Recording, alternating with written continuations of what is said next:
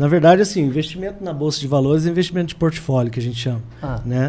Aproximadamente um terço do dinheiro que está na bolsa brasileira ele é dinheiro estrangeiro. Um terço? Um terço, aproximadamente. Então, o que, que acontece? Investidor estrangeiro, justamente por causa dessa diferença de juros que nós acabamos de falar, né? É, eles preferem, quando a situação econômica está tranquila, investir no Brasil, ganhar um pouquinho mais, Sim. ainda que corra um pouquinho mais de risco. Certo. Na crise, esse dinheiro sai do país. Então, só que aí qual que é o mecanismo? Para sair do país, os investidores vendem ações, a bolsa cai, aí eles passam a ter dinheiro reais na mão. Eles vão no mercado de câmbio, trocam os, os, reais pelo dólar. Como a procura por dólar é muito grande, o dólar dispara. Dispara. Então a gente pode observar que o dólar e a bolsa sempre têm é, sentidos contrários. A bolsa cai e o dólar sobe. Exatamente. Uhum. E aí isso é sintoma de crise.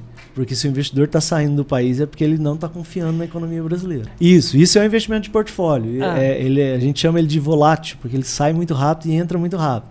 É diferente do investimento produtivo. Só para você entender. Imagina uma, uma, rede de fast food americana construindo a sua rede aqui no Brasil. É investimento produtivo. Esse dinheiro não vai sair. Não. Com crise, a não ser que seja uma crise muito longa. Então esse dinheiro produtivo ele fica, mas o, dinheiro de portfólio ele sai ao menor sinal de crise. Eu gosto de fazer uma comparação que fica fácil de entender. Sim. Se você imaginar assim, imagina um dia que amanheceu bonito, céu azul, você vê os pássaros tudo cantando ali, né? Mesma coisa, quando a economia está tranquila, né, o dinheiro vem e né, tenta se multiplicar. Apareceu um, um, sinal de tempestade aparecendo no horizonte, os pássaros desaparecem, ou seja, eles vão procurar abrigo. é a mesma coisa com o dinheiro. Crise faz o dinheiro sair do país. Literalmente voou. Voou do Brasil, exatamente. É simples assim. Simples assim. E isso faz o dólar disparar. E aí, o dólar disparando, a gente tem uma série de consequências, inclusive pode gerar inflação.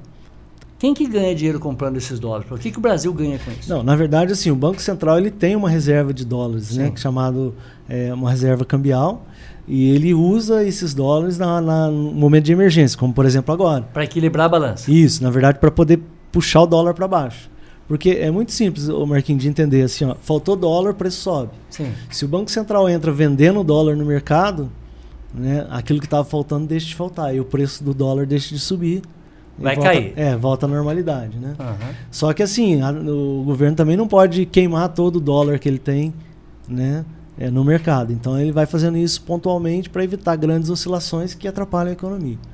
Né? Aumenta o custo do produto importado, aumenta o custo de componentes né, da, da, das indústrias brasileiras, aumenta o custo do trigo, né, do pãozinho. O senhor falou no início da nossa entrevista que a moeda é, é chinesa ela é desvalorizada e é lucrativo para a China. Para a China vender. Para a China vender. A, a, moeda brasileira desvalorizada, o dólar está valendo 5 por 1, um, quer dizer, é, para quem é bom é, é, esse, essa cotação do dólar a 5, por exemplo? Para todos os exportadores. Né? Pra Quem está todo... exportando agora está rachando de rir. Com certeza. Né? A exportação, quando o dólar fica alto, né?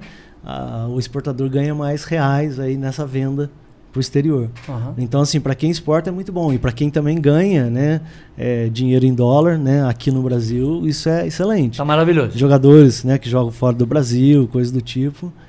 Para eles está muito bom, mas é percebe é uma minoria, né? Na, é minoria na, na, economia. A maioria precisa comprar fora. A hora que você precisa comprar com o dólar a 5, aí o bicho pega. É, que aí começa a encarecer todos os preços da economia aqui dentro. Qual que é o preço ideal do dólar, professor, nesta, nessa, nessa balança comercial para o Brasil hoje, então, na sua opinião? Essa pergunta é uma pergunta que sempre as pessoas fazem. Né? Quanto que tem que ser o valor do dólar? Na verdade, na verdade assim, não existe um valor né, é, específico do dólar.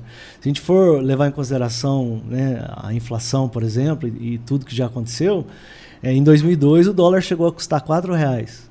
Né? Se fosse levar em consideração corrigir pela inflação, hoje R$ reais em 2002 equivaleria quase 10 hoje.